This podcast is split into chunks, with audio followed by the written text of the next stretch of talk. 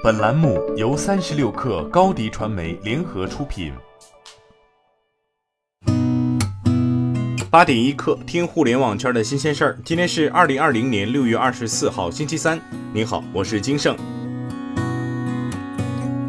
北京昨天召开第一百三十场疫情防控新闻发布会，称饿了么一外卖员确诊新冠肺炎。随后。饿了么在微博官方账号发布声明：一、饿了么正在对北京地区所有外卖骑手进行核酸检测；二、与阳性病例有密切接触的骑手已经第一时间暂停接单，目前已到指定隔离点集中隔离；三、北京地区的新注册骑手需通过核酸检测后才可上线接单。四，该骑手近二十天行动轨迹，我们已如实上报给北京市疾控中心，并配合疾控中心积极排查。没有接到官方信息的市民不用过度担心，饿了么将持续积极配合有关部门防疫工作。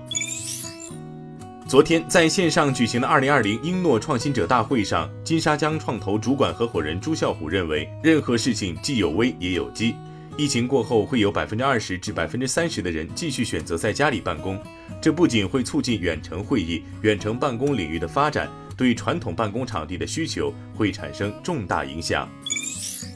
胡润研究院昨天发布报告，过去四个月在新冠疫情当中，全球百强企业家中，财富增长最快的前五名全都来自中国，当中以拼多多黄峥的身家增长最快。几乎翻倍至两千五百亿元人民币，相当于过去四个月平均每天增十亿元人民币。中国首富中仍由腾讯控股主席马化腾以三千二百亿元的财富蝉联，阿里巴巴创办人马云则以三千零五十亿元屈居其后。黄峥排名由第九名跃升至第三。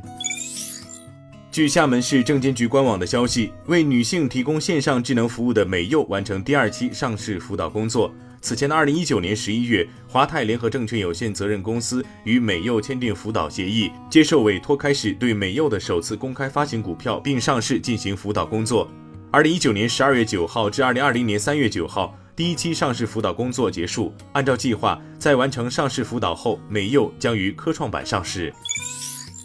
五八同城安居客昨天发布的二零二零年毕业生居型调研报告显示。二零二零届毕业生中有百分之二十七点六的毕业生已经租房，百分之三十五点五的毕业生正准备租房。新一线城市中，只有百分之三十六点九的毕业生会选择线下中介门店，百分之六十六点七的毕业生表示有明确的买房计划，百分之四十四点四的毕业生表示计划在工作所在城市买房，有两成毕业生表示计划回家乡城市购房。其中，一线城市毕业生希望在工作城市买房的占比达到百分之四十八点八，而新一线城市这一比值为百分之四十二点五。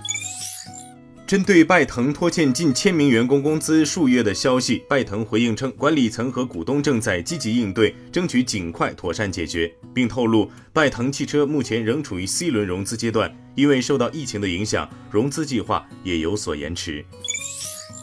据路透社报道，华尔街知名大空头吉姆·查诺斯称，他仍在做空特斯拉。查诺斯称，尽管人们指望着特斯拉未来的各种增长，但事实上，特斯拉的增长速度已经大幅放缓，营收增长很可能连续第六个季度持平，并补充道，特斯拉在电动汽车电池或自动驾驶领域都不是市场领导者。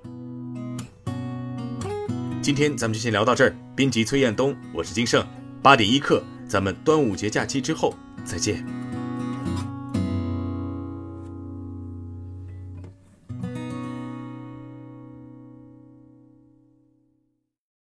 欢迎加入三十六氪官方社群，添加微信 baby 三十六氪 b a b y 三六 k r，获取独家商业资讯，听大咖讲风口，聊创业，和上万客友一起交流学习。